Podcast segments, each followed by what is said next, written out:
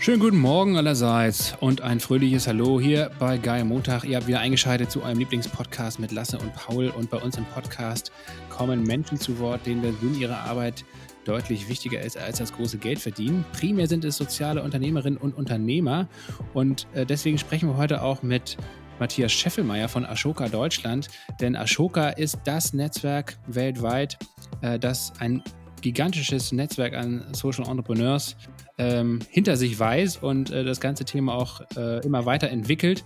Und es gibt wahrscheinlich niemanden besseren hier, zumindest in Deutschland, äh, mit, äh, um sich mit Matthias jetzt äh, darüber zu unterhalten, was überhaupt Social Entrepreneurship, Social Business im ganz engen Kontext ist und welche Varianten und äh, ja, Möglichkeiten es auch abseits davon gibt. Paul. Deswegen sind wir besonders gespannt auf das Gespräch. Mhm. Das ist für uns und für eigentlich, wahrscheinlich für alle von euch im Podcast jetzt, die hier regelmäßig zuhören, glaube ich, eine, eine sehr spannende Thematik. Voll, weil wir sprechen ja häufig über Sozialunternehmen, über soziale Unternehmen, ähm, über Sozialunternehmerinnen und äh, haben uns aber eigentlich der Frage direkt noch nicht so häufig gewidmet, was jetzt eigentlich ein soziales Unternehmen ist, was soziales Unternehmertum ist. Und da eignet sich Matthias natürlich, weil er bei dem heiligen Gral äh, weltweit für alle Sozialunternehmer arbeitet. Äh, Ashoka, die haben ähm, sind in über 70 oder vielleicht sogar 90 Ländern aktiv, haben, glaube ich, auch über 100 Mitarbeiter und was ganz wichtig ist, über 4000 Fellows. Und diese Fellows sind nämlich das zentrale Piece äh, bei in der Ashoka-Organisation, weil Ashoka quasi so Stipendien oder so Fellowships äh, an Sozialunternehmerinnen weltweit vergibt, ähm, wo sie auch einfach äh, finanziell ein bisschen unterstützt werden, einen Zugang zu einem Netzwerk bekommen und auch einfach quasi wie so eine Art Badge oder Abzeichen äh, ähm, so in den Kreis der auserlesenen Sozialunternehmer durch Ashoka gekürt äh, aufgenommen werden. Und da gibt es, wie gesagt, 4000, da gibt es krasse Ideen. Ähm, wir hatten ja auch schon Ashoka Fellows bei uns mit Volker Beisch, der Gründer der ähm, Männer, äh, Väter GmbH. Wen hatten wir noch als Ashoka Fellow? Ich glaube bisher. Hatten wir noch eine zweite Person? Ich glaube nicht. Also so richtig Ashoka Fellow war bisher nur Volker. Julia Kläuber hat Krass, ja selbst ja. bei Ashoka oder arbeitet selbst bei Ashoka aktuell, das, aber sie ist, genau. ich, soweit ich zumindest weiß, kein, kein Fellow. Und, ja. ähm, was aber, was bei Matthias aber noch äh, interessant ist, dass er quasi nicht nur bei Ashoka arbeitet, sondern auch noch Cent mitgegründet hat, also das Social Entrepreneurship Netzwerk Deutschlands, was so ein bisschen in den nächsten Jahren auch die Lobby sein wird für soziales Unternehmertum in Deutschland ähm, und die gerade auch schon einen krassen Job machen. Da hat er mitgegründet und war gleich schon im ersten Vorstand mit dabei. Ähm, genau. Und was vielleicht nochmal ganz interessant ist als Beispiel, äh, ganz berühmte Ashoka Fellows waren nämlich zum Beispiel Mohammed Yunus, der den Friedensnobelpreis Preis bekommen hat für seine Mikrokredite, äh, beziehungsweise für seine Grameenbank, mit denen er Mikrokredite an äh, zum Beispiel Kleinbauern in Indien verteilt hat. Und äh, natürlich Jimmy Wales, haben wir auch schon in der Folge mit Julia drüber gesprochen, der Gründer von Wikipedia. Also man sieht, da entstehen richtig, richtig krasse Sachen. Da können wir mit Matthias geil drüber quatschen. Ähm, der hat da nämlich äh, richtig Plan von, ist eigentlich der Experte. Und vor allen Dingen hat er auch richtig äh, coole Beispiele, die auch selbst wir noch nicht kannten. Da könnt ihr also gespannt sein. Wir ähm, sprechen jetzt über soziales Unternehmertum und über die ganzen Facetten und vielfältigen Auswirkungen davon. Wenn ihr euch über den Podcast informieren wollt, über Geil Montag, dann könnt ihr das gerne tun auf unserer Homepage geilmontag.de. Dort findet ihr die E-Mail-Adresse, dort könnt ihr uns Fragen stellen, Anregungen, Kritik übermitteln. Ihr könnt uns auch finanziell supporten, wenn ihr möchtet, dass der Podcast hier weitergeht. Und wenn ihr euch daran ein bisschen beteiligen wollt, entweder mit einer einmaligen Zahlung oder auch mit einer wiederkehrenden Zahlung. Wir freuen uns äh, über alle Beträge und sind euch sehr dankbar dafür, dass ihr uns dabei unterstützt. Und jetzt wünschen wir euch sehr viel Spaß bei dem Gespräch mit Matthias Scheffelmeier von Ashoka.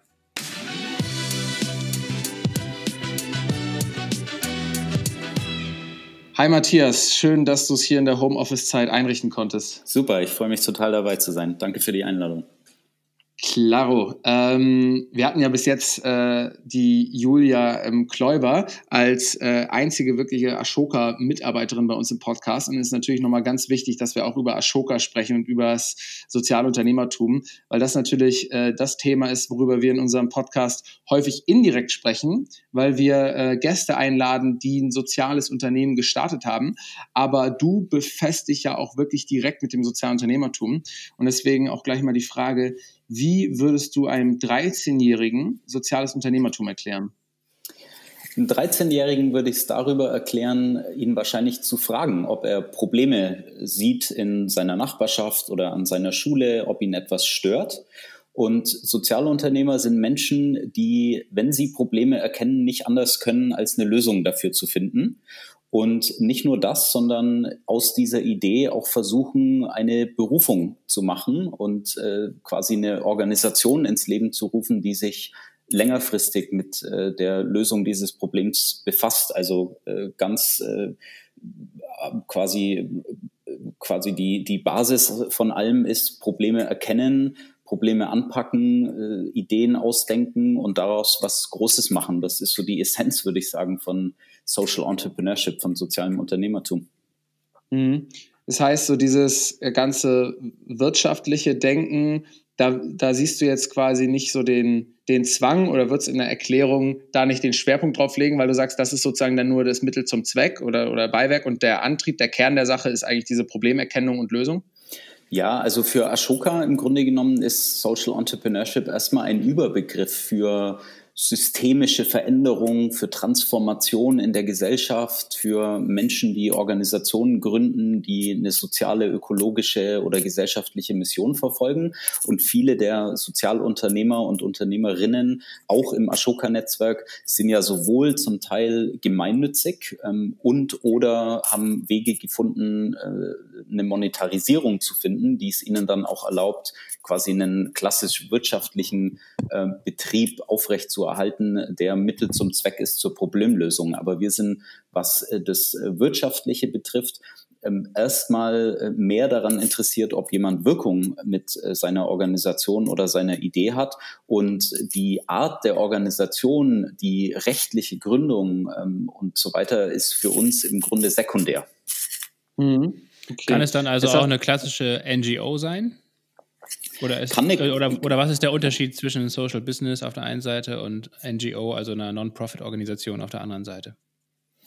Ja, ich würde sagen, ähm, dass es sehr viel damit zusammenhängt, äh, dass hier ein Problem an der Wurzel äh, des, ähm, der, der Herausforderung angepackt wird und quasi eine systemische Veränderung ähm, ins Auge gefasst wird und eine breitflächigere äh, gesellschaftliche Transformation. Vielfach sind NGOs in unserer Definition ähm, geführt von Sozialunternehmerinnen und Unternehmern, die selbst diese Idee ins Leben rufen äh, und, äh, und dann vorantreiben. Der Unterschied, den wir sehen würden, ist dann zu den eher aktivistischen äh, NGOs oder den politisch angehauchten NGOs oder auch äh, staatlich vorangetriebenen Initiativen, die halt den essentiellen Unterschied haben, dass hier ähm, nicht unbedingt unternehmerische äh, Persönlichkeiten hinter der, hinter der Idee ähm, stehen. Also äh, für uns äh, Social Entrepreneurship ist immer sehr stark mit der Frage ähm, äh, verbunden, des, der, der Persönlichkeit und des Charakters der Menschen hinter dieser Idee und äh, wie kreativ, unternehmerisch, systemisch, ähm, vernetzt äh, sie, sie, sie eben äh, denken und an die Lösung der Probleme herangehen. Aber rein, organisatorisch, mal, ja. ja. aber rein organisatorisch betrachtet ähm, kann man also so ein bisschen vielleicht festhalten, dass NGOs ähm, ja eben oft auf Fremdmittel angewiesen sind, entweder von privaten oder von staatlichen ähm, Spendern. Äh, das heißt also, diese, diese, dieses Geld, was sie einsetzen zur Problemlösung, eben oftmals nicht selbst erwirtschaften. Das ist, glaube ich, der eine Unterschied wahrscheinlich zu einem sozialen Unternehmer, der die Mittel meistens zumindest im großen Teil eben auch selbst erwirtschaftet durch ein bestimmtes Geschäftsmodell dahinter. Und das andere, wenn ich dich richtig verstanden habe, ist der Ansatz, den vielleicht viele NGOs ähm, verfolgen, die ja eigentlich äh, Symptome bekämpfen, ne? also meinetwegen den Hunger bekämpfen oder ähm, andere gesellschaftliche Probleme, aber nicht an die Wurzel also an die Ursache des Problems gehen. Habe ich dich da richtig verstanden?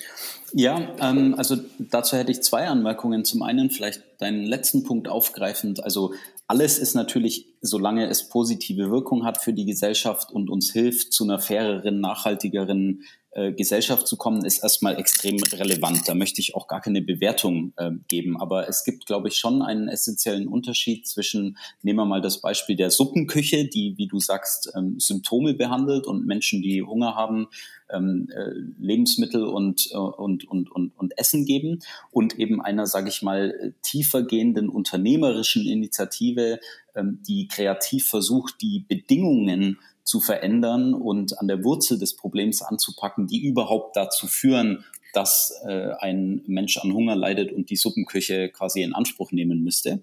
Das ist so das eine. Und da würde ich schon den Unterschied sehen zwischen, äh, wir sprechen da auch oft von Symptombehandlung oder einer Direct Service, ähm, einem Direct Service Ansatz und eben einer tiefergreifenden äh, systemerischen äh, Herangehensweise, die, die das gesamte System im Blick hat, was überhaupt ähm, zu, zu dem Problem erstmal führt. Ähm, und vielleicht auf deinen ersten Punkt, äh, das ist ein Thema, über das ich Stunden sprechen könnte, weil in meinen Augen erstmal im Grunde, das klingt vielleicht ein bisschen philosophisch am Anfang, aber ich sehe ehrlich gesagt keinen Unterschied zwischen dem Geld, das du generierst über eine Einnahme, über den Verkauf in Anführungsstrichen eines Produkts oder eines Services und einer Spende beispielsweise, weil am Ende des Tages geht es um einen Transfer von Wert. Das heißt, wenn du bereit bist, einer Initiative, für die du ähm, äh, dich einsetzen möchtest, eine Spende zu geben und dafür einen bestimmten Wert bekommst, nämlich die Lösung des Problems oder das Gefühl, eingebunden zu sein in eine positive Aktion, dann sehe ich da keinen wirklichen Unterschied zu, sage ich mal, den 10 Euro, die du an der Kinokasse bezahlst, dafür, dass du zwei Stunden Entertainment hast. Ähm, das mag ein Vergleich sein, der etwas hinkt, aber ich würde sagen, ähm, wir tun uns als Gesellschaft keinen Gefallen, diesen Unterschied zu machen zwischen einer Spende und einer Einnahme, die du über den Verkauf eines äh, Produkts oder eines Services äh, beziehst. Und ein Argument, was dann häufig kommt, ist, dass, na ja, aber die, die äh, Einnahmen generieren über den Verkauf von Produkten und Services, die sind ja nachhaltiger aufgestellt. Ich würde sagen, das stimmt so nicht ganz, weil auch äh, komplett gemeinnützig finanzierte, ähm, spendenfinanzierte oder von staatlichen Geldern finanzierte Initiativen ja teilweise über Jahrzehnte bestehen und hier mhm. eigentlich keinen Grund gibt, ein Argument äh, zu Felde zu führen, ähm, was da heißt, äh, die sind aber nicht äh, nachhaltig oder die wirtschaften nicht nachhaltig, ähm, sondern es ist einfach eine andere, rechtlich betrachtet, eine andere Form der, der, der, der Einnahme. Aber die Mechanismen, ein Transfer von Wert, ähm, etwas ist dir so viel wert, dass du bereit bist, dafür Geld zu geben, ähm, den sehe ich erstmal auf einer sehr elementaren Ebene als äh, sehr, sehr vergleichbar, wenn nicht sogar gleich. Das hat mich jetzt ähm, hier äh, nach einem kurzen Gesprächseinstieg jetzt ehrlicherweise schon überrascht, Matthias, ähm, dass du äh, sagst, ja, dieses Unternehmerische, dass es auch ein Unternehmen ist, das ist mir in erster Linie gar nicht so wichtig, sondern wichtig ist mir quasi diese ähm, ähm, ähm, Problemverortung, die Lösung des Problems, auch die nachhaltige Lösung des Problems, vielleicht auch die Motive. Ähm, das finde ich schon mal eine, eine, eine, interessante Sichtweise, dass du auch nochmal unterschieden hast zwischen eigentlich ja politischen sozialen Unternehmerinnen, äh, aktivistischen Sozialunternehmerinnen und dann eben halt eher wirtschaftlichen, unternehmerischen Sozialunternehmerinnen. Ähm, bei dem letzten Punkt, den du jetzt gesagt hast, ähm, dass ja, NGOs ja eigentlich auch über äh, Jahrzehnte lang äh, nachhaltig bestehen können, ihrer Arbeit nachkommen können, genauso wie äh, soziale Unternehmen, die Produkte verkaufen. Das sehe ich auch. Aber ist es nicht so, dass gerade wenn es jetzt um die Skalierbarkeit geht, ähm, diese Marktmechanismen und äh, ja, wirtschaftlichen Mechanismen, die soziale Unternehmen nutzen können, ähm, extrem dazu beitragen, dass so ein System sich halt eben viel leichter skalieren lässt, sich selber skaliert und äh, verselbstständigt, weil ähm, nicht umsonst ist es ja so, dass jetzt zu den größten und äh, vielleicht auch wirkungsvollsten Unternehmen der, oder Organisationen der Welt ähm, wahrscheinlich auch äh, sehr, sehr viele wirtschaftliche Unternehmen gehören, wenn nicht sogar ausschließlich wirtschaftliche Unternehmen, oder? Jein, also ich habe sehr, sehr viele Sozialunternehmerinnen und Unternehmer im Kopf, die gemeinnützig organisiert sind und das seit sehr, sehr vielen Jahren sehr, sehr erfolgreich tun. Und auch da, glaube ich, ähm, Marktmechanismus ist hier vielleicht der falsche Begriff, aber eine Dynamik, die dabei entsteht, dass mehr und mehr Menschen daran teilhaben wollen, ein Problem zu lösen und darüber auch dann bereit sind, finanzielle mhm. Mittel mhm. zur Verfügung zu stellen, die gibt es ja durchaus auch bei spendenfinanzierten ähm, Modellen. Mhm. Also ein, ein, ein Spendenmarkt in dem Sinne gibt es ja auch, bei dem Menschen zusammenkommen mhm. und sagen, die Lösung dieses Problems ist uns so wichtig, dass wir bereit sind, konstant auch über einen langen Zeitraum und auch mit einer wachsenden Zahl von Geldgeberinnen und Geldgebern ähm, diese Initiative und das äh, sozialunternehmerische Projekt ähm, zu unterstützen. Das heißt, ich plädiere eigentlich dafür, den Begriff des Unternehmertums, nämlich Probleme erkennen, langfristig denken, auf Skalierung aus zu sein, wirkungsorientiert zu sein, in die Zukunft zu denken, Dinge groß zu denken, systemisch zu denken, ähm, dass das doch eigentlich ausmacht, ähm, ein, ein, eine Unternehmerin oder ein Unternehmer zu sein und nicht so sehr das Geschäftsmodell, was wie gesagt in meinen Augen spendenfinanziert oder einkommensbasiert mhm. sein, sein kann. Es stimmt sicherlich, dass es teilweise, wenn du einen guten Market Fit hast und ein tolles Produkt oder ein Service, dass es vielleicht ein bisschen schneller geht, weil es einfach, sage ich mal, das etabliertere Modell ist, dass äh, du dir ein Produkt oder eine Dienstleistung einkaufst. Ähm, ich sehe aber genauso auch eine äh, ne, ne ähnlich starke Dynamik äh, darin, ähm, soziale Projekte auf einer gemeinnützigen ähm, Basis ja. zu, zu, zu, zu unterstützen, wenn du beispielsweise das heißt, an. Das heißt, hm? Ein Verein, ein Verein kann für dich auch ein Unternehmen sein. Ein Verein kann geführt werden von einer unternehmerischen Persönlichkeit, das auf jeden Fall. Okay. Jetzt kommen okay. wir ein bisschen in die haarspalterische rechtliche ja. Diskussion. Kann man das jetzt als ein Unternehmen bezeichnen? Vielleicht nicht, aber durchaus als eine unternehmerische Initiative, geführt von einer ähm, einer Sozialunternehmerin oder einem, einem ja. Unternehmer. Und ich sage mal, Social Businesses, also solche Modelle, die auf dem Verkauf von äh, Produkten basieren, ähm, ist, ist für mich eine Kategorie unter einem Schirm äh, und einem Sammelbegriff von Social Entrepreneurship, ja, ja. auf jeden Fall. Ich fand es auf jeden Fall auch spannend, dass du gerade nochmal gesagt hast, ne, auch äh, Organisationen, die Spenden einsammeln, können das sozialunternehmerisch machen. Ähm, es ist ja so, dass äh, gefühlt vielleicht ein paar Sozialunternehmer oder ein paar Stimmen aktuell fast schon so ein bisschen arrogant auf Spendenmodelle schauen, vielleicht auch ein bisschen arrogant auf ähm, sozusagen eher vielleicht klassische ähm, NGO-Modelle schauen, weil sie sagen, ja, also wenn wir jetzt Produkte haben oder auch wirklich ein Unternehmen, ein klassisches Unternehmen sind, äh, dann sind wir viel schneller, viel agiler, ähm, haben vielleicht auch einen stärkeren Marktfit und müssen das nicht alles über Spenden machen, weil Spenden, das klingt immer so nach so einer einseitigen, starken Abhängigkeit, die aber natürlich eigentlich ein Unternehmen, wenn es Produkte verkauft, auch hat, weil das ist auch genauso von einem Konsumenten abhängig zum Beispiel. Ne? Und ähm, so wie ich dich verstanden habe, sagst du jetzt zum Beispiel, ja, ähm, auch ein Spendenmodell, ja, zum Beispiel Share a Meal, macht es ja so, dass ähm, sie jetzt nicht nur einfach sagen, Leute, äh, bitte gebt uns Geld, weil ähm, dann können wir helfen, sondern sie es auch über eigentlich einen innovativen fast schon so marktähnlichen Ansatz machen oder marketingähnlichen Ansatz machen, ähm, der das Ganze so ein bisschen gamifiziert, ja, der quasi sagt, hey, wenn du selber ein Essen hast, dann gibt's hier eine coole App, da kannst du äh, draufdrücken, das macht sogar Spaß, da, macht, da wird das Spenden fast schon gamifiziert ähm, und kannst quasi auch helfen. Das heißt, da ist auch das Spenden quasi schon fast wie so ein Produkt oder wie so eine Art Erlebnis, was man anbietet, wenn man das so sagen will vielleicht.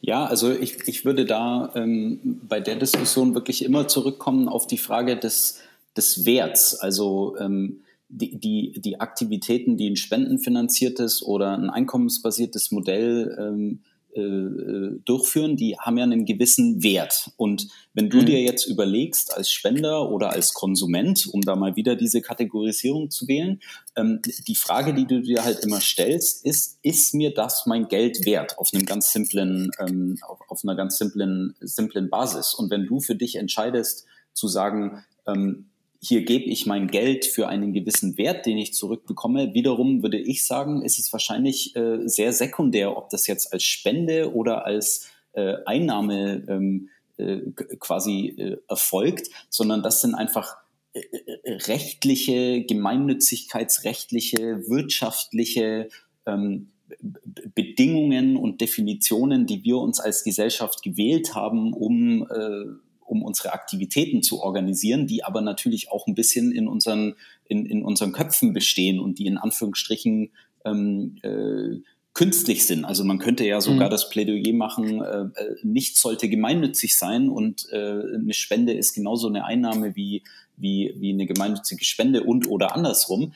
Ähm, das sind Konstrukte in meinen Augen, die wir halt für uns gewählt haben, um gewisse Abgrenzungen machen zu können, die aber im Grunde nichts an der an der Wertschöpfung und an dem Willen von Menschen für eine bestimmte Sache Geld zu geben, ähm, äh, ändern. Sollten mhm. äh, gemeinnützig organisierte Unternehmerinnen und Unternehmer äh, genauso professionell und in Sachen Marketing auf der Höhe der Zeit sein wie jetzt eher wirtschaftlich orientierte? Auf jeden Fall. Ähm, die, die Modelle und die Wege und die Tools und Instrumente wählen, die dich halt am schnellsten äh, zu deinem Ziel und zur größten Maximierung deiner Wirkung bringen. Die Frage musst du dir, glaube ich, immer ähm, immer stellen, wie du das so verpackst und so voranbringst, äh, dass es eben nicht eine, eine möglichst große Zahl von Menschen ähm, anspricht. Mhm. Matthias, wir haben, ich höre hier im Hintergrund ein bisschen äh, ein Mikrofon rasseln. Lass, hast du es auch gehört? Ja. Ja, viel, äh, kann es sein, dass dein Mikrofon äh, gegen deine Kleidung oder gegen irgendwas schabt? Ab und zu? Jetzt habe ich schon wieder gehört. Mhm, eigentlich nicht, aber ich kann mal das versuchen. Freischwebend. Na gut. Ja. Ja, jetzt höre ich es auch schon wieder, aber gut. Ähm, äh, so schlimm war es jetzt auch nicht. Ähm, okay, gut. Lass uns jetzt, jetzt haben wir uns eigentlich schon super tief in das Thema soziales Unternehmertum und Definition, Analysen, äh, äh, Metafragen ähm, reinbegeben. Lass uns vielleicht nochmal so ein bisschen, um überhaupt den Kontext zu verstehen, darüber sprechen, wie dein Beruf aussieht und ähm, bei welcher Organisation du arbeitest, weil die Organisation, für die du arbeitest, ähm, habe ich das Gefühl, kennen relativ viele Menschen außerhalb äh, dieser nachhaltigen oder sozialen Bubble nicht, obwohl diese Organisation super relevant ist, weltweit aktiv ist und für die Leute innerhalb der Bubble ähm, eigentlich so mit teilweise so der heilige Gral der sozialunternehmerischen ähm, Organisationen ist. Ihr seid in über 70 Ländern äh, aktiv ähm, und die Organisation heißt äh, Ashoka. Ähm, magst du mal erklären, äh, was Ashoka eigentlich so macht und äh, was dein Job ist bei Ashoka? Ja, sehr gerne. Also Ashoka wurde vor 40 Jahren ins Leben gerufen von einem Mann namens Bill Drayton, der damals die einfache wie geniale Idee hatte, auf der ganzen Welt nach Menschen zu suchen, die sozialunternehmerische Ideen haben und eine Ambition haben, diese richtig groß zu machen und sich das auch zu einer Berufung zu machen. Diese Menschen auszuwählen ähm, in eine Art Fellowship, also in ein globales Netzwerk und sowohl mit finanziellen wie nicht finanziellen Mitteln dabei zu unterstützen, möglichst viel Wirkung zu erzeugen und äh, dabei zu unterstützen, dass ihre Projekte und Ideen möglichst groß werden und äh, vielen, vielen Menschen und oder der Umwelt ähm, zugutekommen. Das tun wir jetzt äh, seit äh, einigen Jahrzehnten weltweit, haben äh, circa 4000 Sozialunternehmerinnen und Unternehmer in dieser Fellowship, die aus wirklich allen erdenklichen Bereichen gesellschaftlicher und ökologischer Innovation kommen. Da geht es um frühkindliche Bildung, um Umweltthemen, erneuerbare Energien, neue Formen des Wirtschaftens, ähm, im Healthcare-Bereich, also wirklich alle erdenklichen ähm, Themen. Und meine Aufgabe ähm, in, in, in ganz simplen Worten ist es eigentlich genau das zu tun, also dabei zu helfen, Menschen diesen Schlages zu finden ähm, und die nötigen Ressourcen auf der anderen Seite, die äh, solche Menschen benötigen, sei das finanzieller oder nicht finanzieller Natur, ähm, zu finden und diese beiden Seiten zusammenzubringen. Also ähm, man könnte auch sagen, so eine Art Matchmaking, was da stattfindet zwischen guten Ideen und äh, potenten Ressourcen auf der, auf der anderen Seite. Ich selbst bin jetzt seit ähm, circa elf Jahren bei Ashoka, habe da die verschiedensten Rollen durchlaufen, äh, von Projektmanagement über das Führen von Länderbüros, über den Aufbau eines Ashoka-Länderbüros in der Türkei mit einem lokalen Team dort, ähm, jetzt wieder in Berlin und ähm, hier für Ashoka zuständig. Und im Grunde genommen besteht mein Tag darin, mich mit Menschen mit guten sozialen Ideen zu treffen, auszutauschen, herauszufinden, was sie brauchen, um den nächsten Schritt zu gehen und wo in unserem Netzwerk oder außerhalb die Ressourcen dafür verfügbar sind, äh, die wir äh, zu diesen Menschen kanalisieren können. Ähm, mhm. und wie, wie, wie nennst du den Job, wenn du das jetzt äh, anderen Leuten, die du mal auf irgendeiner Party oder so siehst, wie, wie bringst du das auf den Punkt? Ja, ich würde wahrscheinlich immer sagen, ich arbeite für eine internationale Organisation, die Menschen mit guten Ideen zur Lösung sozialer und gesellschaftlicher Probleme äh, äh, unterstützt und ähm, ja. würde jetzt gar nicht unbedingt da eine Berufsbezeichnung äh, wählen. Ja. Wenn überhaupt, würde ich sagen, ich bin wahrscheinlich Netzwerker. Auf der einen Seite die guten Ideen, auf der anderen die, äh, die tollen Ressourcen und bringe diese beiden Seiten zusammen. Ja, ja. Aber wie bist du denn selbst auf, ähm, auf das Social Entrepreneurship äh, gestoßen? Ähm, was hast du vorher gemacht und oder wann hast du dich zum ersten Mal mit dieser Idee beschäftigt? War das schon zu Schulzeiten, zum Studium? Oder erst im Beruf? Ja, ich, also ich würde sagen, recht klassisch so, dass ich schon ähm, zu Zeiten der Schule und auch an der Universität äh, recht engagiert war in gesellschaftlichen Fragen, im lokalen Jugendzentrum mitgemacht habe und Konzerte organisierte und Charity-Konzerte mit ins Leben rief und auch während meiner Studienzeit bei internationalen Studien- äh, und Studentenorganisationen wie beispielsweise ISEC aktiv war und bin dann ähm, eine Zeit lang in diesem Bereich Corporate Citizenship, Corporate Responsibility, also Unternehmensverantwortungsbereich gerutscht, war bei Microsoft eine Zeit lang. Und es war auch eine spannende Zeit, in der ich viel gelernt habe. Aber äh, worum es mir eigentlich mehr ging, war so ein bisschen die Interdisziplinarität. Ja, also wo gibt es Schnittstellen, wo Politik, Gesellschaft, Unternehmertum, gute Ideen, tolle Menschen möglichst gut zusammenkommen. Und da ist Ashoka einfach eine wirklich äh, mittlerweile einmalige Plattform, wo du Menschen aus den unterschiedlichsten Lebensbereichen und den unterschiedlichsten Sektoren findest, die alle zusammen daran arbeiten, gute Ideen möglichst groß zu machen. Und das bereitet mir einfach totale Freude und, ähm, und, und, und da sehe ich irgendwie so, ähm, da, da, da, bin, da bin ich irgendwie angekommen, ja, weil da für mich äh, einfach diese ganzen Welten ähm, zu, zu, zusammenkommen. Ja. Hm. Du hast ähm, gerade äh, erzählt, dass du oder hast so ein bisschen durchschimmern lassen, dass du jetzt nicht unbedingt so auf vielleicht Titel stehst und äh, so strenge, nicht nur Rollen, sondern so Hierarchiebezeichnungen ähm, hast du ja jetzt ganz bewusst auch nicht verwendet. Ist es auch so, dass ihr euch bei ähm, Ashoka, also wie viele Leute seid ihr so im, im Berliner oder im deutschen äh, Standort? Wir sind 20 Personen circa ja. ähm, in, ja. äh, bei, bei Ashoka Deutschland, verteilt auf München, Hamburg und Berlin. Und ich glaube, das Spannende an der Organisation und dem Team ist, dass wir, wie einige andere ja auch, in den letzten Jahren sehr äh, intensiv uns beschäftigten mit dieser Frage von New Work, neuer Organisationen, wie wir klassische Hierarchien abbauen und Hierarchien im Sinne von Kompetenzen aufbauen können, wie wir sehr viel mehr kollektivere Entscheidungen treffen können, wie wir agiler werden können und äh, sind im Grunde genommen dazu übergegangen, äh, Chefinnen und Chefs abzuschaffen. Also es gibt auch keine klassische äh, Hierarchie bei Ashoka Deutschland, sondern wir würden uns alle als Partner von und Partnerinnen von Ashoka Deutschland bezeichnen und haben für uns einfach, äh, glaube ich, tolle Wege gefunden, gemeinsam Entscheidungen zu treffen, äh, jedem Führungsverantwortung zu geben, je nach den äh, Kompetenzen der jeweiligen Person und so in einem sehr ähm, sage ich mal, äh, Augenlevel-Stil äh, miteinander umzugehen und miteinander zu, äh, zu, zu, zu arbeiten. Hm. Das klingt ja so ein bisschen nach Holokratie oder so äh, selbstführenden Unternehmen ähm, die wir hier auch schon häufiger mal besprochen hatten im Podcast.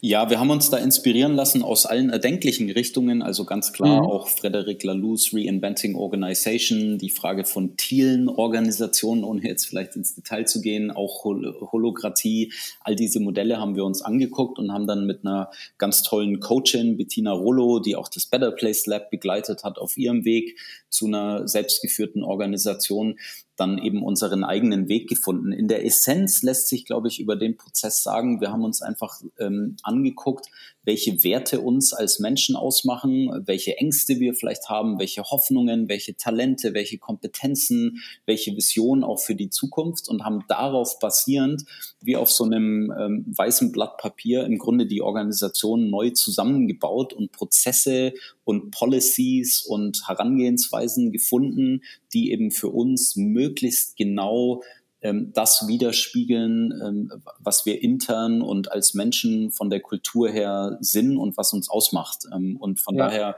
besteht da heute einfach eine große Deckungsgleichheit zwischen ähm, wer wir sind und, und worum es uns geht und wie wir, äh, wie wir arbeiten. Also ein sehr respektvolles, sehr auf Augenhöhe sich begegnendes Zusammenarbeiten, in dem jeder eben äh, sein volles Potenzial für äh, die Übernahme von Führung und das Einbringen von Ideen auch ähm, ja da ausschöpfen kann. Hm. Ja, sollte das für dich auch äh, für Sozialunternehmen gelten, dass sie sich äh, solchen neuen äh, Führungs- und Organisations- äh, ähm, ja, Schemen äh, eigentlich widmen oder, oder ja, ich, also ich, ich scheue mich ein bisschen davor, ein Plädoyer zu machen für bestimmte Formen der Organisation. Ich glaube, was allerdings wichtig ist, ist, dass äh, alle Organisationen in der heutigen Zeit sich Gedanken darüber machen, wie sie eine größere Deckungsgleichheit erreichen zwischen der Kultur, die sie leben wollen, und der Art, äh, wie man sich organisiert. Ob das am Ende zu einer hierarchischen, äh, recht bürokratischen Organisation führt, weil das vielleicht einfach dem Spirit und der Kultur und der Aufgabe, äh, die man gemeinsam angeht, entspricht oder ob das eine total offene ähm, Form der Zusammenarbeit ist. Ich finde, es kommt immer sehr, sehr stark auf die Fälle und auf die Menschen in der Organisation an. Und ich würde behaupten, kein Modell ist richtig oder falsch, ähm, sondern du musst das Richtige für dich und für deine Organisation finden. Und da würde ich schon sagen, dass gerade äh, gesellschaftlich aktive, sozialunternehmerische, sozial innovative Organisationen und Unternehmen glaube ich, schon einen Auftrag haben, sich damit zu beschäftigen äh, und, und sich der Frage zu stellen, wie sie halt auch ehrlich sich gegenüber und ethisch integer ähm, äh, zusammenarbeiten wollen. Also würde ich schon sagen, dass das eine wichtige Frage für Sie ist, ohne zu sagen, was hier das richtige oder das falsche Modell ist. Mhm. Ich würde gerne mit dir noch ein bisschen auf die Wechselwirkung von euch als Organisation und an den Fellows und Fellowships und den ganzen anderen Organisationen aus eurem Netzwerk eingehen. Und wahrscheinlich muss man da erstmal verstehen, nach welchen Kriterien überhaupt Organisationen oder auch Einzelpersonen äh, in euer Netzwerk aufnimmt. Also wie kommt denn so ein Fellowship äh, überhaupt zustande? Ja, danke für die, für die Frage. Also wir haben ein ähm, weltweites und auch in Deutschland aktives sogenanntes Nominatorinnen-Netzwerk, ähm, was wir uns über viele, viele Jahre aufgebaut haben, in der einfach gesellschaftlich gut vernetzte Persönlichkeiten, ähm, Führungskräfte aus Wirtschaft, Zivilgesellschaft, NGO-Sektor, äh, Privatpersonen ähm, sich, sich befinden, die wir regelmäßig mehrere Male im Jahr ähm, anschreiben oder abtelefonieren und eben fragen, ob sie von guten Ideen gehört haben oder von Menschen, die gute Ideen voranbringen und schauen uns diese Fälle dann ähm, an. Man kann sich auch initiativ bei uns bewerben, aber für uns so der, äh, der eigentliche Weg ist der über ein Netzwerk von Menschen, die uns äh, tolle andere Menschen nominieren.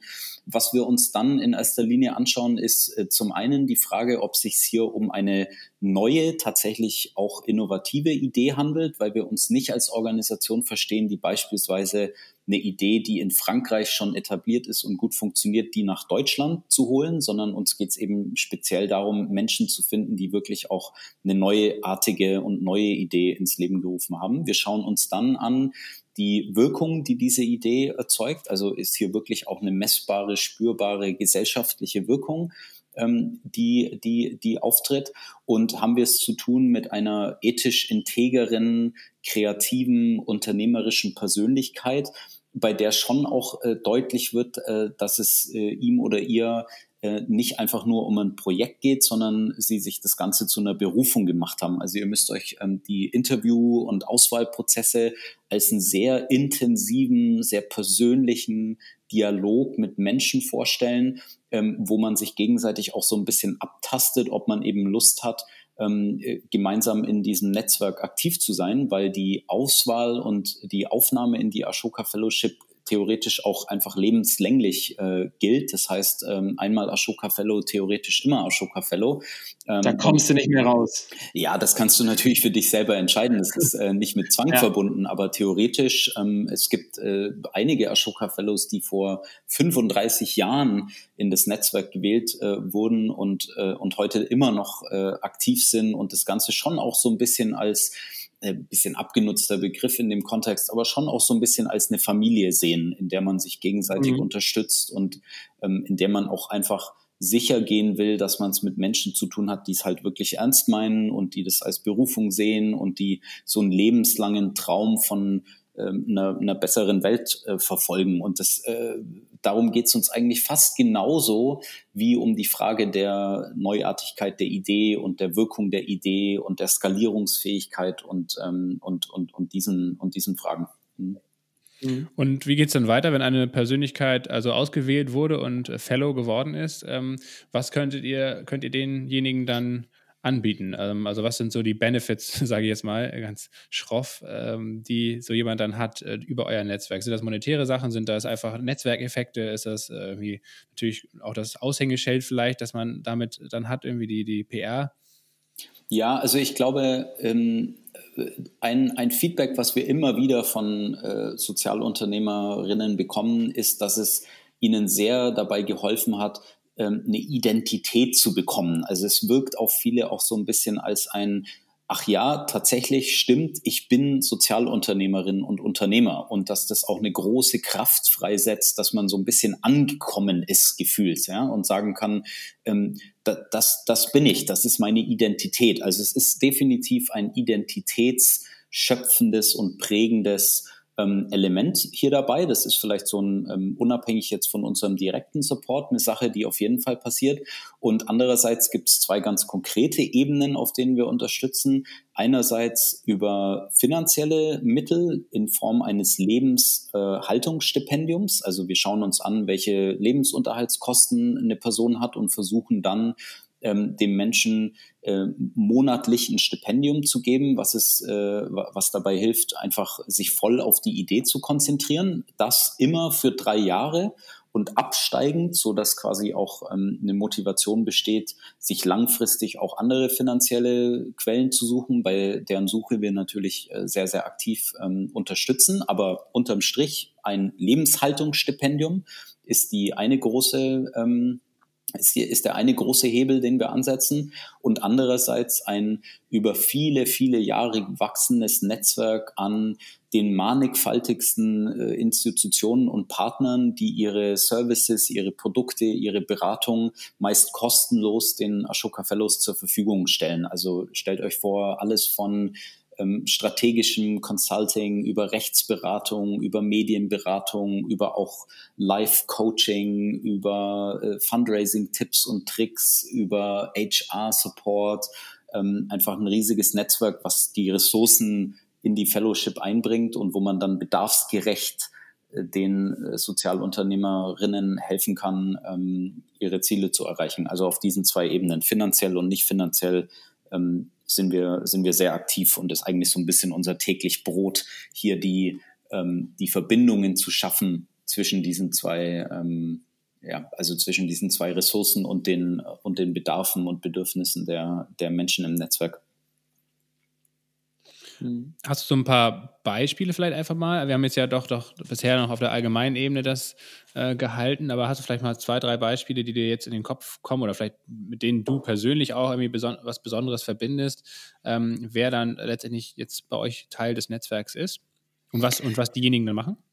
Ja, also mein Alltime favorite und ähm, von dem Fall hört man vielleicht immer mal wieder, aber mein Alltime favorite ist, glaube ich, Bart Wietjens, ein Sozialunternehmer aus Mosambik, der irgendwann äh, über eine persönliche biografische Geschichte herausfand, äh, dass äh, Ratten, man mag es kaum glauben, dazu trainiert werden können, die Inhaltsstoffe von Landminen zu erschnuppern, also quasi als Spürratten ausgebildet werden können, um Landminen zu entdecken und der das systematisch äh, betrieben hat und aufgebaut hat, eine Organisation namens Apopo mit einem Unterprogramm namens Hero Rats, bei dem er systematisch Ratten dazu ausbildet, Landminen zu ähm, erspüren, die dann eben sehr viel schneller, kostengünstiger und effizienter aus dem Boden geholt werden können. Und ähm, auch äh, unglaublich, aber ich glaube, vor zwei Jahren muss das gewesen sein, wurde Mosambik ähm, offiziell als landminenfrei äh, deklariert aufgrund der ähm, Arbeit von Bart Wietjens und, äh, und, und, und, und seiner Ratten. Und das finde ich einfach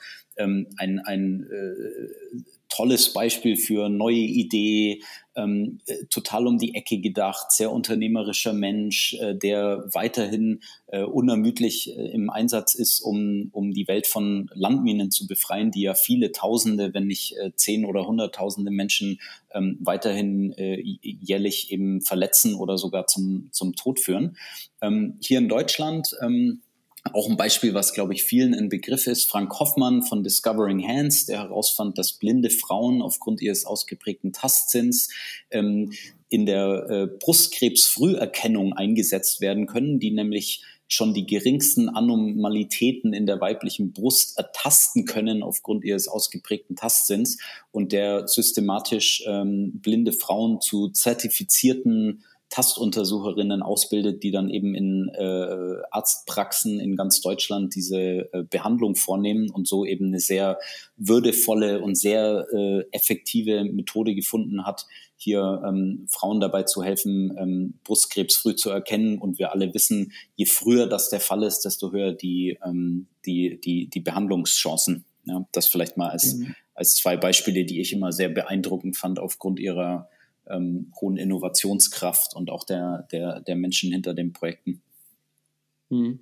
Ich weiß jetzt nicht genau, ähm, wie alt der Kollege ähm, mit den Ratten ist. Mhm. Ähm, ich weiß zumindest, der Gründer von Discovering Hands, der ist sozusagen schon Ü30, äh, mhm. äh, vorsichtig gesagt. Ähm, du hast aber eine Organisation mitgegründet ähm, mit äh, Changemaker Exchange die sich vor allem auf eher jüngere Sozialunternehmer und ihre Potenziale konzentriert, oder? Ja, jetzt äh, sind wir angekommen bei meinem Herzensthema. Ähm, da, danke, dass du das aufbringst. Also was meine größte Leidenschaft äh, ist, ist es gerade jungen Menschen in der Aufbauphase von Organisationen dabei zu helfen, möglichst ähm, gut ihre Ideen weiterentwickeln zu können. Und wir haben 2012 eine Community, ein Netzwerk junger Social Entrepreneurs ins Leben gerufen, was mittlerweile knapp 1000 äh, Menschen umfasst, weltweit in circa 80 Ländern der Welt, ähm, worum es hier um ähm, junge Sozialunternehmerinnen und Unternehmer geht, so im Alter von 18 bis 30. Und wir haben gerade in dieser Altersgruppe, das betrifft sehr viele, aber gerade in der Altersgruppe haben wir so ein paar Probleme identifiziert, identifiziert. Und zwar fühlen sich viele dieser Menschen missverstanden, also sowohl Familie wie Freunde, wie so das äh, persönliche Umfeld hat meist wenig Verständnis dafür, dass sie sich Tag und Nacht äh, äh quasi mit, äh, mit, mit gesellschaftlichen Problemen und der Gründung von Initiativen beschäftigen. Viele dieser jungen Menschen ähm, haben ein hohes Risiko an Burnout und an Erschöpfung zu leiden, weil sie einfach so äh, brennen im wahrsten Sinne des Wortes ähm, für, für ihre Ideen. Und ähm, sie haben auch meistens nicht wirklich die Möglichkeit, mit anderen zu kollaborieren. Und da wollten wir ein Netzwerk schaffen, was diese Themen ähm, speziell behandelt. Und ihr müsst euch das vorstellen als eine sehr, sehr persönliche Beziehung, die wir hier aufbauen zwischen den ähm, jungen Changemakern, wie wir sagen würden, ähm, die sich eben auch über persönliche Erfahrungen, auch die Herausforderungen, äh, Herausforderungen, auch die Probleme ähm, und auch die Misserfolge austauschen können, die an ihrem eigenen sogenannten Wellbeing, ähm, also am, am Wohlbefinden arbeiten können, die gemeinsam mit anderen Kollaborationsprojekte ins Leben rufen können und ähm, haben, glaube ich, so ein Angebot äh, und ein Netzwerk geschafft, was, äh, was vielen jungen ähm, Changemakern in der Anfangsphase ihrer Gründungserfahrung ähm, einfach totalen Halt und auch so einen Boost an Energie und Motivation und Zusammenhalt und ähm, und, und, und Zusammensein mit anderen Gleichgesinnten ähm, ermöglicht. Mhm. Ähm, da geht es jetzt aber erstmal dann um die vielleicht Probleme, Startschwierigkeiten, äh, strukturellen Bedingungen, äh, Wissen, Zugang, Netzwerk für junge Sozialunternehmer ähm, die aber dann schon auch auf sich selber auf den Weg gemacht haben, Sozialunternehmer zu werden, oder? Das heißt, die, das Hauptziel der Organisation ist jetzt nicht, junge Leute an das Thema ranzuführen, die noch überhaupt gar nichts von sozialem Unternehmertum wissen, sondern die zu unterstützen, die quasi schon so ein bisschen auf den Pfad des Sozialunternehmers schielen. Ja. Oder da, schon da sind. Ja, ne? auf, auf, auf jeden Fall. Also es ist keine äh, Initiative und eine Organisation, die sich in dieser Phase ähm, äh, bewegt, in der es darum geht, Menschen dazu zu motivieren, eine Idee zu finden oder ja. äh, eine Initiative ja. zu gründen, sondern die, die das schon gemacht haben. Allerdings, sehr spannend, haben wir mit eigentlich allen Mitgliedern ähm, einen Prozess durchlaufen, in dem wir uns eine gemeinsame Vision gegeben haben, die ganz klar ist, möglichst viele Menschen dazu zu motivieren und sie dabei zu unterstützen, ähm, äh, sozialunternehmerisch und als Changemaker aktiv zu werden, also schon auch einen Auftrag sehen, für die Community hier Vorbild zu sein und ähm, Inspiration mhm. zu geben und andere dazu zu motivieren, äh, ebenfalls aktiv zu werden über das Streuen von Geschichten, äh, über die Arbeit, die die jungen Changemaker weltweit in ihren Ländern äh, tun und und, und so die größere, umfassende Vision dieses und auch des Ashoka-Netzwerks ist es ja im Grunde genommen, dass wir zu einer Gesellschaft kommen, in der jeder Mensch sein Potenzial entfaltet, positive Veränderungen hervorzubringen, nicht unbedingt immer Sozialunternehmerin oder Unternehmer zu werden, aber zumindest sich als wir verwenden den Begriff, andere Menschen würden vielleicht einen anderen verwenden, aber sich als Changemaker zu sehen und zu erkennen, mhm. auch du kannst positiven Wandel hervorbringen, wenn du dich traust, Probleme, die du siehst, anzupacken und machst und loslegst und dich mit anderen vernetzt und dir die Ressourcen beschaffst. Und es geht sowohl im Kleinen wie im Großen. Ähm, und im Grunde unabhängig von einzelnen Projekten ähm, ist, ist das eigentlich so das, was uns am meisten umtreibt. Die Frage, wie wir zu einer gesellschaftlich innovativen äh, Gemeinschaft und Gesellschaft kommen können, die, die gemeinsam Probleme anpackt. Ähm, und da übrigens mhm. gerade in Covid-19-Zeiten, um mal den aktuellen Kontext aufzugreifen, äh, sieht man das ja auch total, wie Menschen einfach äh, jeglicher Couleur und jeglichen Hintergrunds und jeglichen Alters ähm, aufstehen und solidarisch sind und anpacken und mitmachen und Ideen haben und äh, in der Nachbarschaft aktiv sind und, und so weiter. Und ich glaube, das ist so ein bisschen das ultimative Ziel von Sozialunternehmertum eigentlich, dass äh, die Gesellschaft gemeinsam ihre Probleme anpackt mit einem positiven Spirit und mit, äh, mit Kreativität und mit Energie und mit äh, einem solidarischen Grundgefühl ähm, dann wären sehr, sehr viele Probleme, die wir, äh, denen wir uns als Weltgesellschaft irgendwie gegenübersehen, könnten wir wahrscheinlich viel besser in den Griff bekommen. Ja, das glaube ich auch. Was ich aber auch glaube, ist, dass wir auf jeden Fall noch mehr Menschen oder sogar eine Organisation brauchen, die dieses Bild des, der Sozialunternehmerin, des Sozialunternehmers ähm, besser, verständlicher und präsenter zeichnet ähm, für die Öffentlichkeit, aber auch besonders für junge Menschen. Weil ich so das Gefühl habe, dass soziales Unternehmertum und auch soziale Unternehmerinnen an sich noch irgendwie ein starkes Imageproblem haben, weil niemand eigentlich, das, was du jetzt auch zu Beginn unseres Gesprächs nochmal erklärt hast, versteht, was sie machen und was der Unterschied ist von einem Sozialunternehmer und jetzt vielleicht jemanden, der äh, ein Praktikum bei den Vereinten Nationen macht oder sich meinetwegen im äh, Pflegebereich engagiert. Ähm, ich glaube, man hat so, e, weil eben von diesen Beispielen, so ein Praktikum bei United Nations, das wollen mega viele Leute. Ne? Auf, auf eine ausgeschriebene Praktikumsstelle gibt es kilometerweite Bewerberschlangen für, für ähm, solche Praktika. Ähm, das haben wir leider im Pflegesektor nicht, aber im Pflegesektor äh, verstehen die Leute zumindest von außerhalb, warum das ein wichtiger Job ist und ähm, dass Leute das machen. Und wenn jemand sagt, ich bin Pfleger, dann wissen die auch gleich, was gemacht wird. Ich glaube aber, dass eigentlich so viel Kraft in der ähm, äh, in, in, dieser ja in diesem ähm, in dem, in dem Handeln oder in dem, in dem Potenzial von einem Sozialunternehmer stecken kann, auch in diesem neuen Bild. Ähm, bloß das die Sozialunternehmer eigentlich noch so ein Imageproblem, weil niemand so richtig diesen Begriff kennt und weiß, was es eigentlich unterscheidet. Siehst du das auch so? Ja, auf jeden Fall. Und da haben wir als äh, Ökosystem und als Sektor und als äh, Gemeinschaft von Sozialunternehmerinnen und Unternehmern haben wir da eine riesige Aufgabe, ähm, da einfach äh, besser zu erklären, worum es uns eigentlich, worum es uns eigentlich geht und mit einer Steigerung. Wie, wie, ja. wie, sagst du, sorry, wenn ich dich jetzt nochmal dabei, ja, ja. wie ich will es noch ein bisschen besser auf den Punkt bringen. Wie schafft man es zum Beispiel, dass jetzt ähm, ein Gründer von Discovering Hands, ja, oder äh, äh, der, der Typ, den du beschrieben hattest, äh, mit den Ratten, was ja eine völlig kranke, aber auch geile Idee ist. Wie schafft man es, dass solche Leute in den Mittelpunkt der Öffentlichkeit kommen ähm, und vielleicht auch so ein bisschen so, so, so eine, ja nicht Begierde, aber so ein bisschen so ein Verlangen vielleicht auch in jüngeren Menschen äh, ähm, entsteht, dass man sagt, so, boah, das will ich auch. Weil letzten Endes, wenn ich mir irgendwie ein äh, äh wenn ich mir das Manager-Magazin anschaue und den 500. Typen sehe, der irgendwie ein Startup für viel Geld verkauft hat und aufgezogen hat, dann finde ich das eigentlich super austauschbar und ich kann mir nicht vorstellen, dass ich gesagt hätte, oh geil, so will ich auch mal sein. Aber so eine Idee wie eben mit den Ratten und den Minen oder wie bei Discovery Hands oder es gibt ja noch super viele andere Beispiele, ähm, das, das sind ja auf einmal neue Bilder. Wie schafft man es, dass jetzt ein Kind zum Beispiel auf Instagram nicht denkt, ich will so ein, so ein klassischer Unternehmer werden, sondern ich will auf einmal ein Sozialunternehmer sein?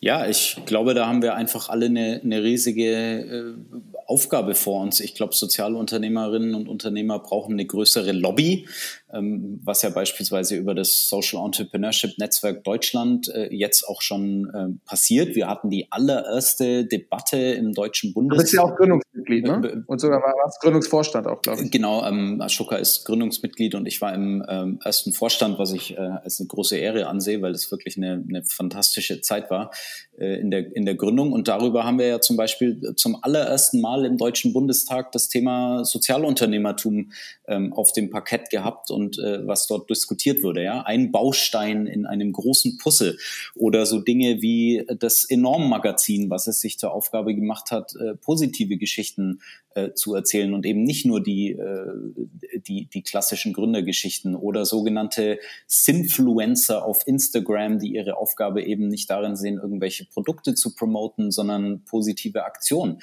Ähm, ich, ich, ich sehe mehr und mehr diese Bausteine aufkommen. Das ist eine Anstrengung, die wir alle gemeinsam unternehmen. Aber ich, ich glaube, ich habe nicht die eine Antwort, sondern wir müssen einfach alle äh, mehr äh, dafür tun und nicht aufgeben, diese Bausteine mehr und mehr zusammenzusetzen und an allen Ecken und Enden dafür zu sorgen, dass äh, quasi die Definition von Unternehmertum sich im Grunde genommen wandelt und äh, Unternehmertum als etwas gesehen wird, was immer eine gesellschaftliche, soziale oder ökologische Mission verfolgt. Und, und, und das sollte ja eigentlich die ähm, die, die, die, die Prämisse und die, und die Definition sein. Ich würde allerdings sagen, jetzt mal unabhängig von der Bekanntheit des Begriffs und des Sektors und der Ambition, eine Sozialunternehmerin oder eine Unternehmerin zu werden, glaube ich schon, dass wir in Gesellschaften diesen Impuls sehr, sehr stark haben, ähm, aktiv zu werden und das auch in, in Initiativen zu, ähm, zu gießen und zu übergeben. Also wenn wir uns die die Zeit der, ähm, des, des Höhepunkts der äh, Migrationskrise ähm, äh, angucken, wo ja wirklich äh, Tausende, Zehntausende Menschen in Deutschland auch aufgestanden sind und gesagt haben, wir wollen damit anpacken, ein, ein, eine wahre Explosion von, ähm, von Refugee-Organisationen zu verzeichnen war. Jetzt wieder ähm, mit, mit, mit Corona, wenn ihr euch vorstellt, 40.000 Teilnehmer bei dem Wir versus Virus Hackathon der Bundesregierung ähm, und vielen beteiligten Organisationen oder auch die Klimakrise. Also ich glaube, diese Idee, dass du und wir wenn wir aufstehen und was machen und loslegen, ähm, äh, auch wirklich echt positiv verändern können, die kommt schon an, unabhängig von dem, von dem Begriff. Und da weiß ich dann manchmal nicht so genau, ist es mir jetzt irgendwie wichtig, dass äh, die, die Welt von Social Entrepreneurship weiß und ob die Ashoka kennen oder so, oder ob es nicht wichtiger ist, Menschen Mut zu machen und, und, und, und auch zu zeigen, ihr könnt, ihr könnt was verändern. Das wäre mir, glaube ich, ähm, langfristig und im tieferen Sinne wäre mir das das wichtigere Anliegen. Ja.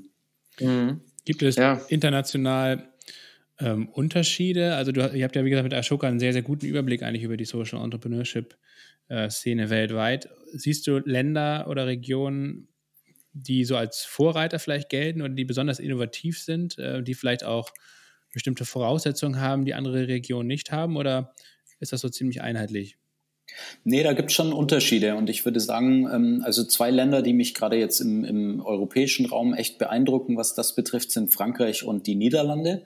Ich finde beide, ähm, beispielsweise äh, Rotterdam als Impact City, äh, die sich da äh, quasi hervortun wollen als ein, als ein Hotspot für soziale Innovation oder auch in Frankreich über Programme von Emmanuel Macron aufgesetzt, um speziell ähm, Sozialunternehmer und Unternehmerinnen zu unterstützen mit vielen, vielen Millionen, die wirklich, glaube ich, verstanden haben, dass das ein ganz essentieller Teil einer zukunftsfesten Gesellschaft ist. Da sehe ich äh, sehr, sehr spannende Initiativen in, in Großbritannien beispielsweise, was durchaus auch ähm, historisch bedingt sein mag, weil dort der Sozialstaat vielleicht nicht so ausgebaut ist wie in Deutschland und man mehr angewiesen ist auf unternehmerisches Engagement, um solche Probleme in den Griff zu kriegen. Aber eine wahnsinnig dynamische Szene von gerade Social Businesses und Social Enterprises, die dort aktiv sind. Aber unterm Strich würde ich sagen, brauchen wir uns auch nicht ähm, zu sehr in Schatten stellen. Also ich finde schon, dass in Deutschland ähm, da auch gerade sehr, sehr viel äh, los ist mit Social Impact und Impact Hub und Ashoka und Start Next und Send und all den Organisationen, die, glaube ich, seit vielen, vielen Jahren an diesem Thema arbeiten und durchaus auch Deutschland, Berlin vielleicht im Speziellen, aber auch andere Städte sich da echt als tolle, spannende Standorte hervortun für Menschen, die äh, sozialunternehmerische Initiativen gründen wollen, weil auch wenn es weiterhin Probleme gibt, aber es halt durchaus schon auch finanzielle Quellen gibt, äh, Orte, Ansprechpartner, Gründer und Gründerinnen, Programme, ähm, die staatlichen äh, Förderprogramme und die politischen Bedingungen werden schrittweise besser. Ähm, also ganz schlecht ist es auch hier nicht, aber gibt da auf jeden Fall, gibt da auf jeden Fall äh, Unterschiede. Ja. Willst du eine Prognose wagen, wie sich die aktuelle Krise jetzt auf das Sozialunternehmertum hier in Deutschland auswirken wird? Eher positiv, ja, glaub, eher negativ? Also ich würde sagen eher positiv, ja, weil äh, klar werden wir jetzt erstmal durch eine sehr, sehr harte Zeit gehen und äh, viele sozialunternehmerische Initiativen haben auch echt zu kämpfen, gerade finanziell. Sie fallen auch so ein bisschen durch, die, durch die Lücken der Rettungsschirme. Oft ist nicht ganz klar, können sich auch nicht gewerblich aktive Organisationen, sprich Gemeinnützige, für die, ähm, für die Rettungsgelder bewerben. Da gibt es so ein bisschen auch politisch noch einiges zu tun, was wir da äh, voranbringen müssen. Aber unterm Strich ist, glaube ich, sehr vielen Menschen klar geworden und wird immer klarer, dass es eben gerade die Initiativen und Organisationen und Unternehmen sind, die die gesellschaftliche soziale Mission haben, die in der Krise wichtig sind. Ja, Nachbarschaftsnetzwerke, ähm, solidarische Initiativen, ähm, Initiativen, die älteren Menschen, die in Isolation sind, äh, dabei unterstützen, trotzdem klarzukommen. Ähm, also es ist so ein bisschen es wurde sehr viel offengelegt durch die Krise. Also ich glaube, wie nie zuvor haben wir so ein gesamtgesellschaftliches Auge und so einen Blick darauf, was vielleicht in der Gesellschaft gut und was nicht so gut läuft. Und ich kann mir schon vorstellen, dass das zu einer sehr viel höheren Akzeptanz äh, von sozialunternehmerischen Initiativen und Changemaking ähm, führt langfristig. Ja, also ich bin da eigentlich, bin sowieso Optimist, aber ich würde sagen, ich bin da, bin da eher positiv eingestellt, was, ähm, was das für uns bedeutet. Ja, und ich kann wieder nur das Beispiel von Wir versus Virus zitieren. Ja? Zehntausende Menschen, die, die sich jetzt zusammentun in Hackathons und Probleme gemeinsam angehen. Und das ist natürlich auch eine Seite der, der, der Krise. Ja? Menschen, die zusammenstehen, die anpacken, die loslegen, die machen, die Ideen haben, die sagen jetzt erst recht und äh, die sich verantwortlich machen, die Empathie haben.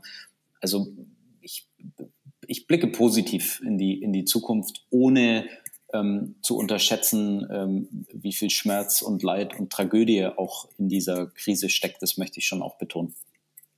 Und vielleicht nochmal anders in die Zukunft gefragt. Ähm, was glaubst du, ist denn generell das Potenzial vom Sozialunternehmertum? Also jetzt, ja, haben wir gerade drüber gesprochen, sind wir vielleicht gerade in der Krise und ähm, da kann soziales Unternehmertum auch gestärkt daraus hervorgehen. Aber was bringt das eigentlich unserer Gesellschaft? Ne?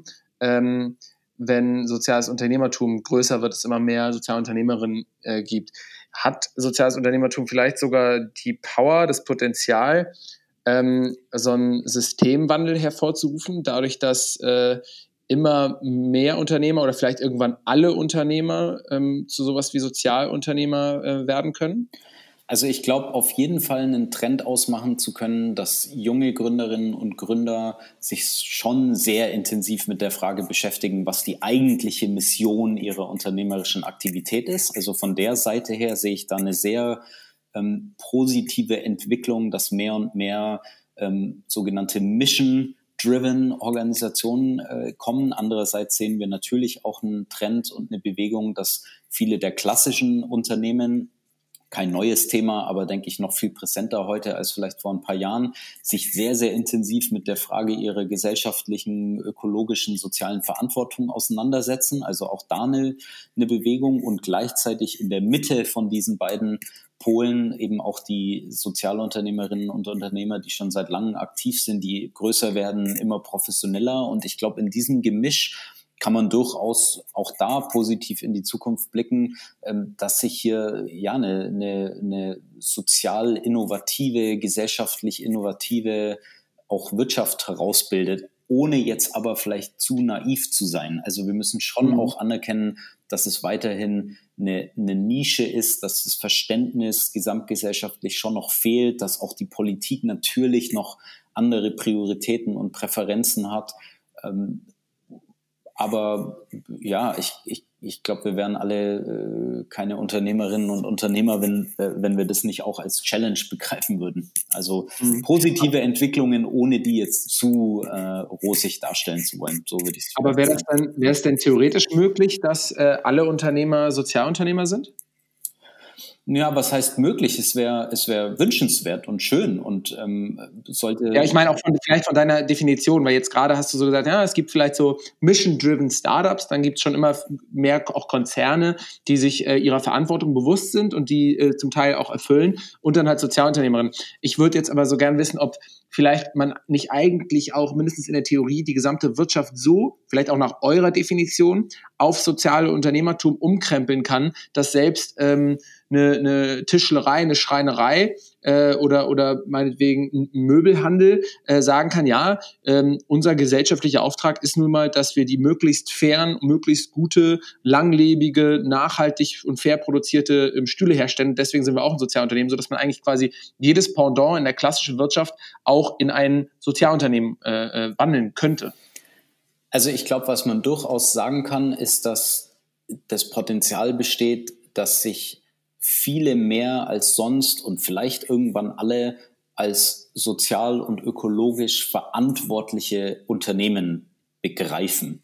Ob wir in Zukunft nur noch Organisationen sehen, die einen ganz expliziten Auftrag auch haben, ein gesellschaftliches Problem zu lösen, da wäre ich eher skeptisch, weiß aber auch gar nicht, ob das notwendig ist. Also mhm. ähm, der Friseur an der Ecke, würde ich sagen, hat jetzt vielleicht keine expliziten gesellschaftlichen, sozialen Auftrag und so ein, so ein Gründungsimpuls und ist irgendwie ideen- und innovationsgetrieben, sondern die erfüllen einfach eine durchaus sehr, sehr essentielle Aufgabe für die Gesellschaft und können das in Zukunft vielleicht auch sozialer, gesellschaftlicher, ökologisch korrekter und so weiter ähm, tun und sich durchaus da auch äh, in der Verantwortung sehen und das ähm, und, und, und sich da so begreifen. Ob das jetzt sozialunternehmerisch im Sinne von ähm, ein, einem expliziten Auftrag und einer hohen Innovationskraft und so ähm, sein muss, würde ich, würde ich wahrscheinlich sagen, ist, ist wahrscheinlich gar nicht notwendig. Aber es ist mhm. äh, total begrüßenswert und glaube ich auch notwendig, um da als Gesellschaft zukunftsfähig zu bleiben, dass sich jeder, ausgenommen jeder, fragt, was ist meine Verantwortung, wie kann ich der gerecht werden, wie kann ich möglichst nachhaltig wirtschaften ähm, und aktiv sein, ähm, wie kann ich den Menschen, mit denen ich zusammenarbeite und meinen Kundinnen und Kunden, wie kann ich denen möglichst verantwortlich gegenüber sein. Das auf, das auf jeden Fall. Ähm, hätte, mhm. hätte ich aber auch gar nicht den Anspruch, dass jetzt alle Sozialunternehmer ähm, werden. Mhm. Aber Sie können für die Bewegung das auch immer mehr ähm, verantwortungsbewusste, sozial oder ökologisch verantwortungsbewusste Unternehmerinnen, äh, äh, das immer mehr davon gibt. Ähm, dafür können sie sozusagen als Zugpferd fungieren. Auf, auf, ähm, auf jeden Fall. Also die Frage der gemeinwohlorientierten Wirtschaft, was ja auch, sage ich mal, ein Begriff und eine Szene ist, die, die mehr und mehr Aufwind erfährt in Deutschland. Ähm, das sehe ich eigentlich fast als den größeren, also als, als den größeren Sammel, Begriff oder den größeren Schirm, äh, unter dem sich wahrscheinlich ähm, viele, viele mehr irgendwie sammeln äh, können, als jetzt explizit, ähm, sage ich mal, die, die Gründerinnen und Gründer sozialunternehmerischer äh, in Initiativen. Ja? Also einfach eine, mhm. sozial, gesellschaftlich verantwortliche, äh, gemeinwohlorientierte Wirtschaft, die da im, am, am, am Entstehen ist, das ähm, ja, wär, wär, wäre fantastisch. Cool. Ähm, Matthias, ich habe noch eine letzte Frage. Ähm, ist äh, Ashoka deiner Meinung nach ein Sozialunternehmen? Ich würde sagen, ja. Ähm, wir haben einen expliziten äh, sozialen, gesellschaftlichen Auftrag, nämlich Menschen mit guten Ideen zu finden, zu fördern und weltweit zu vernetzen. Wir sind sehr äh, unternehmerisch aufgestellt und von dem, wie wir äh, gemeinsam unsere Arbeit tun und wie wir uns äh, in unseren Teams organisieren. Ähm, also würd, würde, würde, ich, ähm, würde ich jetzt mal frei raus sagen, ja, auch, auch mhm. Ashoka mhm. ist ein ähm, sozialunternehmerisches äh, Vorhaben, Projekt, Initiative, Organisation. Hm? Mhm. Cool. Ja, dann, Lasse, hast du noch eine Frage? Ähm, nee, eigentlich äh, bin ich absolut zufrieden mit dem Gespräch, Matthias. Herzlichen Dank, dass du da warst. War sehr aufschlussreich. Ja, danke schön, Matthias. Ja, Lasse und Paul, vielen, vielen, vielen Dank. Äh, auch, in, auch in Quarantänezeiten kann man sich noch über das Positive austauschen. Das ist doch. Äh, absolut, ist doch man muss es sogar Haben wir heute bewiesen, ja. Ja, vielen Dank für die Einladung. Hm? Klaro, gerne. Äh, vielleicht bis zum nächsten Mal, ja? Ciao, Matthias. Danke, tschüss.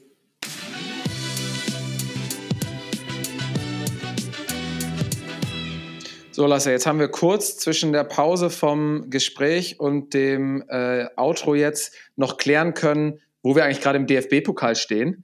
Ähm, dass quasi Bayern gegen Frankfurt noch spielt und Saarbrücken als Außenseiter gegen Leverkusen ich bin hier auch schon im Raum Zeitgefüge so durcheinander gekommen, dass ich gar nicht mehr wusste, wo wir im DFB-Pokal stehen und sogar noch dachte, dass Holstein Kiel unser Heimatclub noch im DFB-Pokal ist, ist natürlich Schwachsinn. Ähm, genau, lass uns mal wieder zum Thema kommen. Ja, ich denke, heute ist auch Mittwoch oder Dienstag, dabei haben wir schon Freitag. Äh, jeder Tag ist, ist, irgendwie gleich, finde ich, durch ja. Corona. Ja. Was wir aber auch schon gerade besprochen hatten, ist, dass wir auf jeden Fall mal in Anführungsstrichen mehr richtige Sozialunternehmer einladen müssen. Ähm, da gibt es nämlich echt super viele, die super krass und spannend sind. Klar, Discovering Hands, das kennt man teilweise schon in Deutschland, wäre auch ein spannender Case.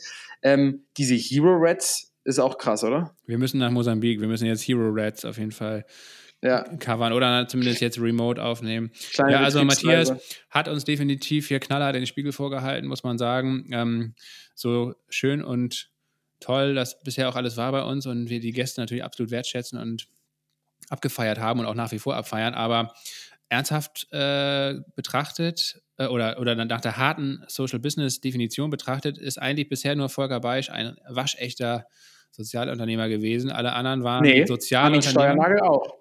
Ja, stimmt. Okay, Armin Steuernagel vielleicht noch. Wahrscheinlich, wenn man jetzt mal die Liste durchgehen würde, wären ein paar andere auch noch dabei. Das heißt, äh, aber die Mehrzahl der Leute. Christian Proll mit Ecosia äh, und seiner Suchmaschine, nee, die Bäume pflanzt. Auch ein soziales, ein sozialer nee, Unternehmer, aber kein sozialer Aber der hat das ja gemacht, der hat das ja in erster Linie gemacht, nicht weil er eine Suchmaschine machen wollte, sondern weil er Bäume pflanzen will. Beziehungsweise der hat mhm. am Anfang eine Suchmaschine in, in Nepal wollte er eine machen, weil die da halt keine hatten. Und das ist, finde ich, ein klarer sozialunternehmerischer Auftrag. Ähm, genauso wie die Gründung von Wikipedia, also dafür zu sorgen, dass Leute Zugang zu der Suchmaschine haben.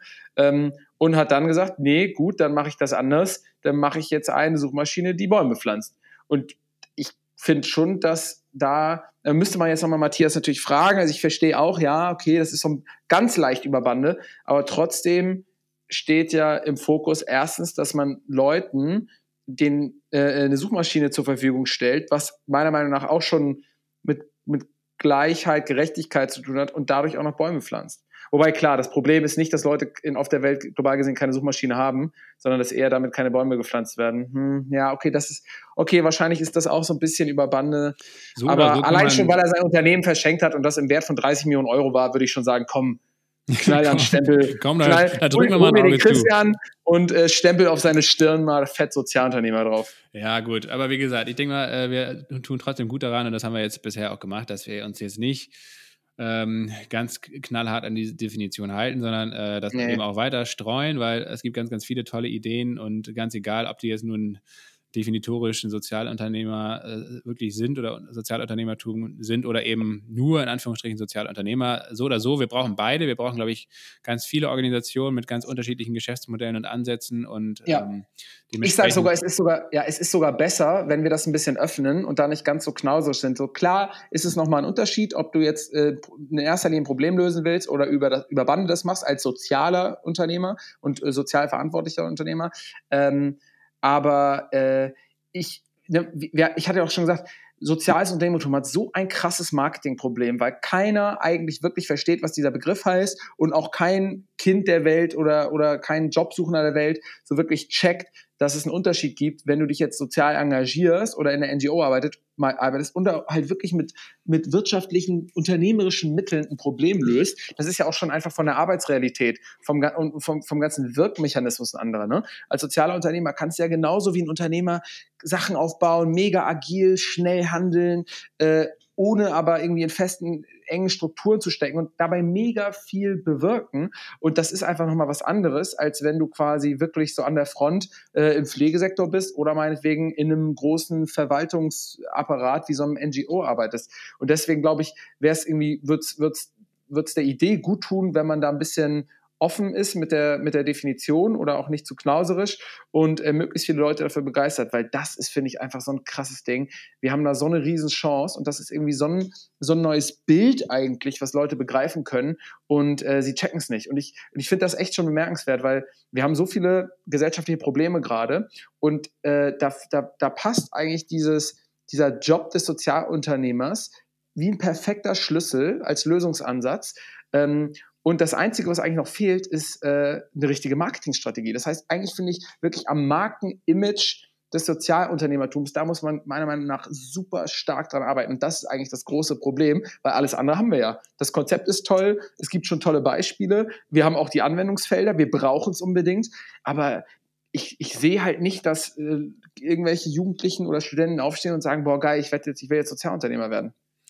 Ja, und das ist, glaube ich, auch eine Schwachstelle von Ashoka. Also wenn wenn man mich jetzt fragen würde, was wäre vielleicht ein Kritikpunkt an Ashoka, und das hat sich, glaube ich, heute auch im Gespräch mit Matthias gezeigt, ähm, da muss Ashoka, glaube ich, auch noch ein bisschen mehr für tun ähm, in dieser Öffentlichkeitsarbeit, in diesem Marketing. Das geht eigentlich schon los, meines Erachtens zumindest jetzt mit der Homepage, mit den ganzen Online- und Social-Media-Kanälen von Ashoka. Das, da ist auf jeden Fall ein bisschen Luft nach oben, glaube ich.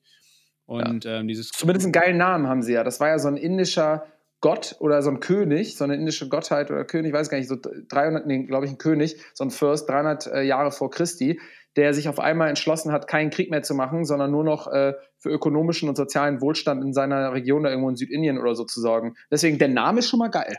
Absolut, ja, der bleibt im Kopf. Und, und auch, wie gesagt, die Kommunikation ist jetzt ja kein äh, Rocket Science, das kann man alles hinbekommen. Da muss man halt ein bisschen mehr vielleicht den Fokus drauf legen in Zukunft und ähm, das schafft dann eben auch Aufmerksamkeit, die man vielleicht heute hier und da noch nicht hat.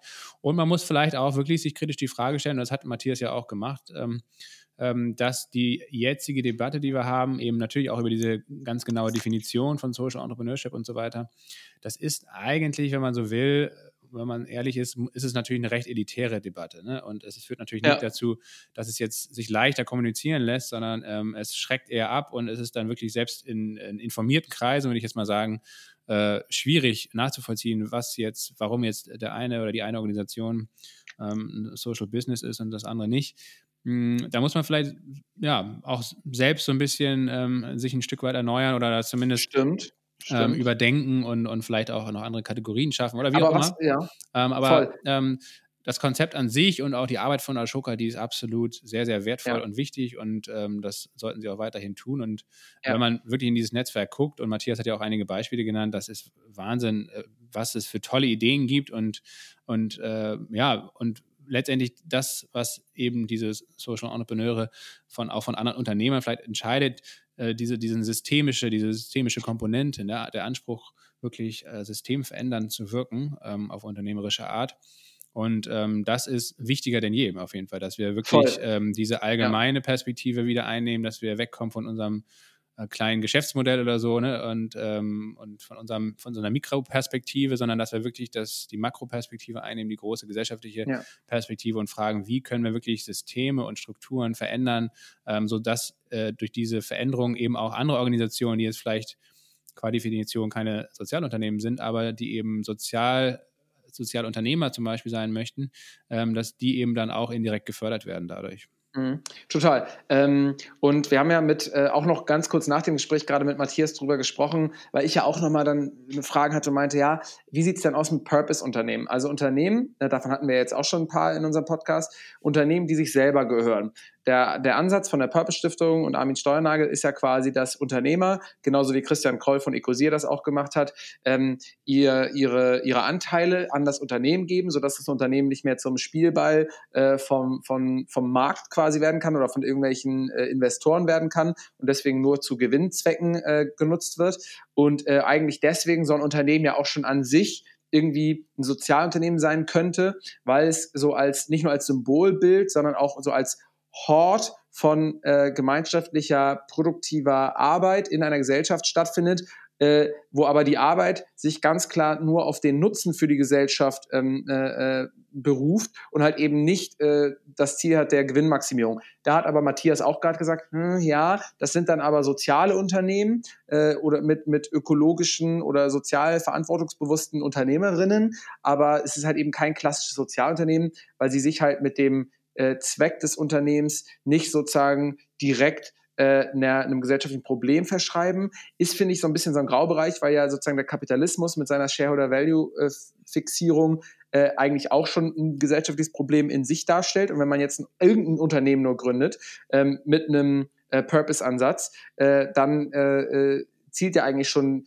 auch die Existenz des Unternehmens genau auf die Lösung dieses Problems ab. Das haben wir nochmal vielleicht auch ein bisschen besser erklärt an dem Beispiel Einhorn, gerade im Gespräch mit Matthias, also die veganen äh, Kondome.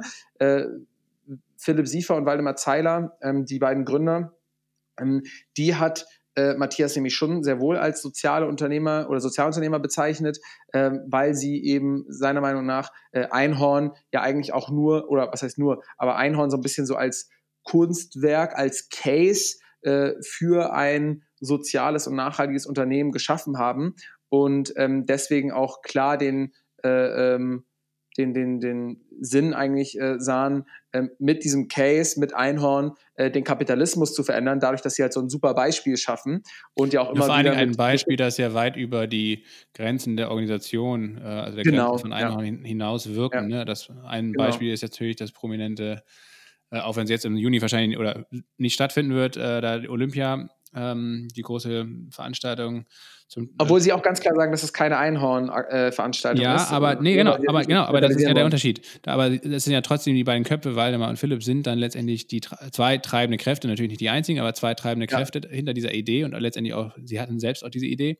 Und ähm, das macht sie als Person eben zu. genau, als Person schon, aber ich habe ja gerade dafür Einhorn auch als Organisation. Genau, genau, aber das ist ja, das ist eigentlich eine sehr schöne, ja. sehr schöner, äh, ein sehr schöner Fall, um das eben aufzuschlüsseln, ähm, dass die als Person ähm, unternehmerisch da, oder sozialunternehmerisch aktiv sind. Und das Unternehmen Einhorn ist letztendlich eigentlich ein sozial verantwortliches Unternehmen, aber auch nicht mehr nee. als das. Ach so. Ach so, das meinst du? Ja. Okay. Ja, ich dachte jetzt gerade bei Einhorn, ne, hatte ich ja auch noch gesagt, so nach meiner Definition äh, arbeiten die Leute ja auch nicht in erster Linie nur, um jetzt irgendwie Kondome anzubieten, sondern weil das als Gesamtkunstwerk und als Case eigentlich dient, um dann auch vielleicht als Beispiel den Kapitalismus zu verändern. Ähm, ich bleibe bei meiner Definition, Matthias bei seiner. Ich glaube, äh, da, da haben eigentlich sind wir auch in der Sache alle äh, äh vereint. Ähm, was ich aber ganz wichtig finde, ist, ähm, auch wenn du natürlich recht hast, dass das jetzt ein schöner Case ist, um da nochmal den, den Unterschied zu machen. Ähm, was ich aber super wichtig finde, ist, dass man eben nicht sagt, und ich glaube, wenn ich Matthias richtig verstanden habe, hat er es gesagt, dass man nicht sagt, ey, ganz ehrlich, am Ende des Tages ist mir jetzt egal, ob dann Leute sagen, guck mal, das ist ein Sozialunternehmer oder das ist kein Sozialunternehmer. Da sage ich aber, nee, mir ist das total wichtig, dass man sagen kann, guck mal, da ein Sozialunternehmer und dass man das auch klar als soziales Unternehmertum benennt, weil ähm, es halt diese Marke geben muss fürs Selbstverständnis, fürs Branding dieser, dieser ganzen Idee, damit das einfach weitergetragen wird und äh, diese Imageprobleme einfach gelöst werden. Deswegen finde ich es eigentlich schon super wichtig, dass man sich da auf einen Begriff einigt und diesen Begriff auch wirklich hochhält, sich auf die Fahnen schreibt und sagt, das ist soziales Unternehmertum und ähm, wir stoßen jetzt die äh, Flagge des sozialen Unternehmertums auf die Landkarte. Ja, ich finde, das kann man Ashoka jetzt nicht vorhalten. Das machen sie ja wirklich nun sehr gewissenhaft ja. und Wobei, ähm, ja, auch gerade durch diese harte Definition von äh, Sozialunternehmertum ähm, ist es eben so, dass auch wirklich nur ja, sehr, sehr hochwertige Ideen da letztendlich dann äh, dieses Siegel oder äh, dieses Label bekommen. Und, und er hat ja auch gesagt, dass letztendlich der größte Benefit eigentlich für die Fellows darin besteht, äh, dass sie äh, ja dieses identitätsstiftende Merkmal bekommen und auch sich sicher sein können, die Idee, die ich hier verfolge, ähm, die ist auch wirklich äh, sozialunternehmerisch relevant. Mhm. Ähm, also von daher, das finde ich, machen sie schon. Ähm, also ja. Ja, okay, also dann, dann hatte ich ihn vielleicht nur in der Frage so verstanden, dass er halt gesagt hat, ja, mir ist es dann gar nicht so wichtig, ob jemand sich als Sozialunternehmer bezeichnet oder nicht oder ob er so von der Gesellschaft angesehen wird. Und da glaube ich schon, dass das einfach dem Begriff gut tut ne? und diesen ganzen, dieser ganzen Idee gut tut, damit sie verstanden wird. Ähm, letzte Frage von mir jetzt, Lasse. Was hältst du denn von Good Jobs? Hatten wir ja auch schon mal im Podcast mit Paul Berg, mit mir ähm, äh, besprochen, ob Good Jobs ein Sozialunternehmen ist. Äh, sag mal ganz kurz, was hältst du davon?